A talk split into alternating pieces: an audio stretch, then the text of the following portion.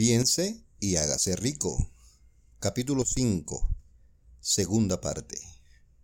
Un plan eficaz para dar con el trabajo ideal.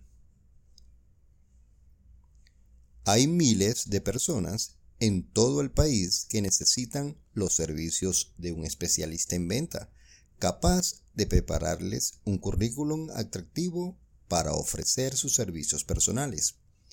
La idea que se describe aquí nació de la necesidad de subsanar una emergencia que había que superar, pero no le ha sido útil solo a esa persona. La mujer que creó la idea tenía una imaginación brillante.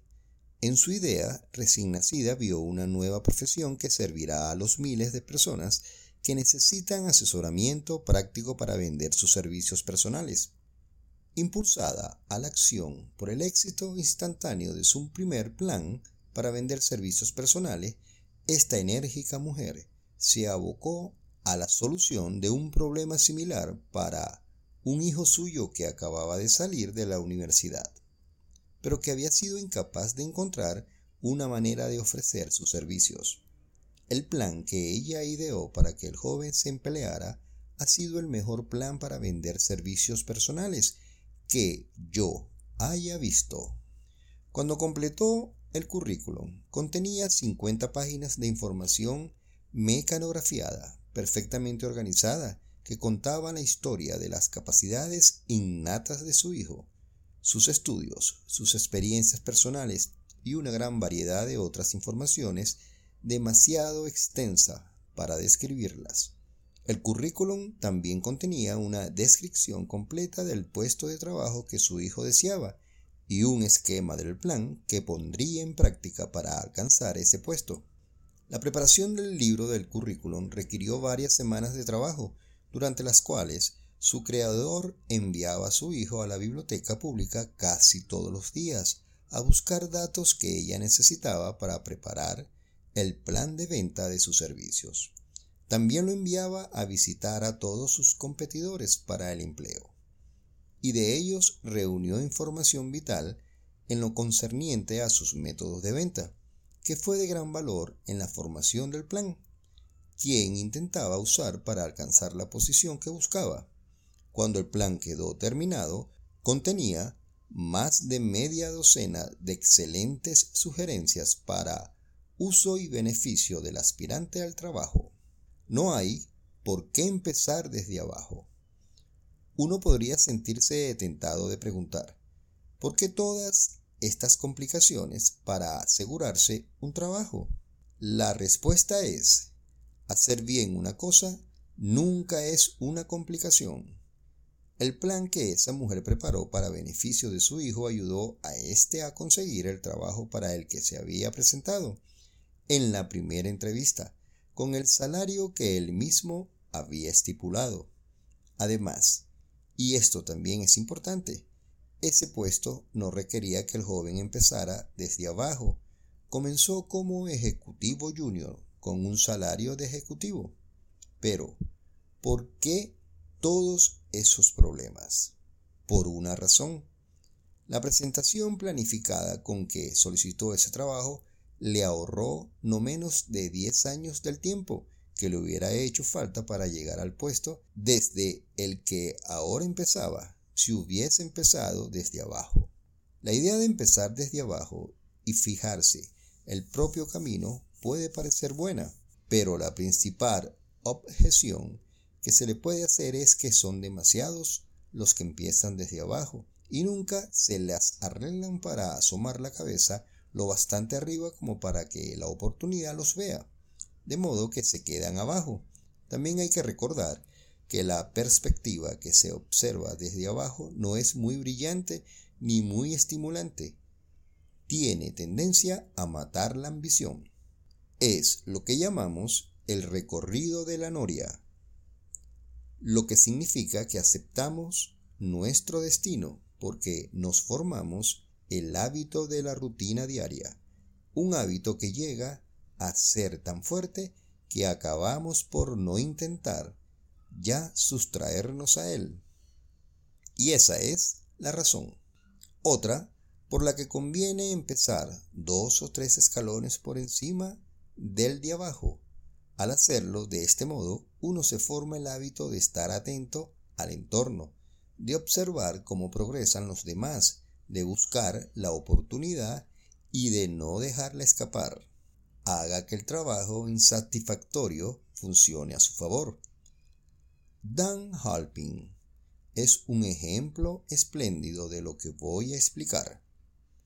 Durante sus años de universidad, trabajó como manager del famoso equipo de fútbol Notre Dame, que fue campeón nacional en 1930, cuando se hallaba bajo la dirección del finado Exnutic Rognet, Halpin terminó sus estudios universitarios en un momento sumamente desfavorable, pues la depresión había creado una grave escasez de trabajo.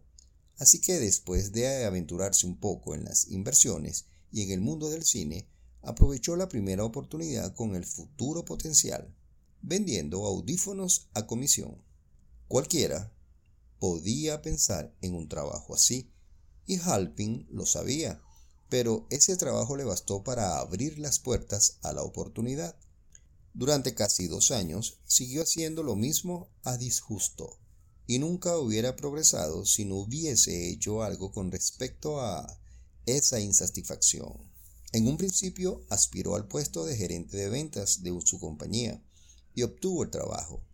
Aquel paso hacia arriba lo puso lo bastante por encima de los demás como para permitirle ver una oportunidad todavía mayor. Además, lo colocó en un lugar donde también la oportunidad podía verlo. Alcanzó una cifra tan elevada de ventas de audífonos que A.M. Andrews, el directivo principal de Distograph Product Company, una empresa competidora de la compañía para la que Halpin trabajaba, quiso conocer a ese hombre llamado Dan Halpin, que estaba aumentando tanto las ventas de la Dictograph Company. Mandó a llamar a Halpin. Cuando la entrevista terminó, Halpin era el nuevo gerente de ventas de la Accoution Division. Entonces, para poner a prueba los bríos del joven Halpin, Andrews se fue durante tres meses a Florida, dejándolo solo, a ver si nadaba o se hundía pero no se hundió. La filosofía de Snut Rognet de que todos adoran al ganador, pero no tienen tiempo para el perdedor, lo inspiró para esforzarse tanto en su trabajo que lo eligieron vicepresidente de la compañía, un puesto que muchos hombres estarían muy orgullosos de alcanzar tras 10 años de leales esfuerzos. Halpin consiguió eso en poco más de seis meses. Uno de los puntos importantes que intentó destacar con esta forma de ver las cosas es que escalamos hasta las posiciones más elevadas o nos quedamos abajo debido a las condiciones que podemos controlar si lo deseamos. Sus socios pueden ser impreciables. También estoy tratando de poner de relieve otro asunto, y es el siguiente. Tanto el éxito como el fracaso son en gran medida el resultado de la costumbre. No me cabe la menor duda de que la estrecha asociación de Dal Halpin con el mejor equipo de Estados Unidos plantó en la mente de Halpin el mismo tipo de deseo por destacar que hizo del de Notre Dame un equipo mundialmente famoso. Desde luego, hay algo en la idea del culto al líder que resulta útil en el supuesto de que no admire a los ganadores. Creencia en la teoría de que las asociaciones comerciales son factores vitales tanto en el famoso como en el éxito fue claramente demostrada cuando mi hijo Blair estuvo negociando con el señor Halpin su puesto de trabajo. Halpin le ofreció un salario inicial de más o menos la mitad de lo que hubiera obtenido en una compañía rival. Yo ejercí mi presión como padre para inducirlo a aceptar su trabajo junto a Halpin, porque estoy convencido de que la estrecha asociación con quien se niega a comprometerse con circunstancias que no son de su agrado es un bien que nunca se puede calcular en dinero. Estar abajo es hallarse en un sitio pesado, inaprovechablemente y monótono para cualquiera. Por eso, me he tomado tiempo para describir la forma en que los comienzos desde abajo se pueden eludir con una adecuada planificación. Haga que sus ideas rindan beneficios por medio del conocimiento especializado. La mujer que preparó el plan de ventas de servicios personales para su hijo recibe ahora cartas de todas partes del país en las que les piden su cooperación para preparar planes similares para otros que desean vender sus servicios personales por más dinero. No debe suponerse que su plan consista solo en una política de ventas inteligente, mediante la cual ayuda a hombres y a mujeres a pedir y recibir más dinero por los mismos servicios, por los que hasta ahora habían ganado menos. Se hace cargo de los intereses del contratante, además de los del vendedor de los servicios personales, y prepara sus planes para que el empleador reciba un valor rotundo por el dinero adicional que paga. Si usted tiene una imaginación y busca una salida más aprovechable para sus servicios personales, esta sugerencia puede ser el estímulo que ha estado buscando. La idea es capaz de proporcionarle unas entradas mucho más mayores que las del médico, el ingeniero o el abogado, cuya educación ha requerido varios años de universidad. No existe un precio fijo para las buenas ideas. Detrás de todas las ideas hay conocimientos especializados. Por desgracias, para aquellos que no encuentran riqueza en abundancia, el conocimiento especializado es más abundante y se adquiere con más facilidad que las ideas. Debido a esta verdad universal, hay una gran demanda y oportunidades cada vez mayores para las personas capaces de ayudar a hombres y mujeres a vender ventajosamente sus servicios personales. La capacidad entraña imaginación, cualidad necesaria para combinar los conocimientos especializados con las ideas en forma de planes organizados, pensados para alcanzar la riqueza. Si usted tiene imaginación, este capítulo puede presentarle una idea que alcance para servirle como comienzo de las riquezas que desea. Recuerde que la idea es la pieza principal. Los conocimientos especializados se pueden encontrar a la vuelta de la esquina, de cualquier esquina.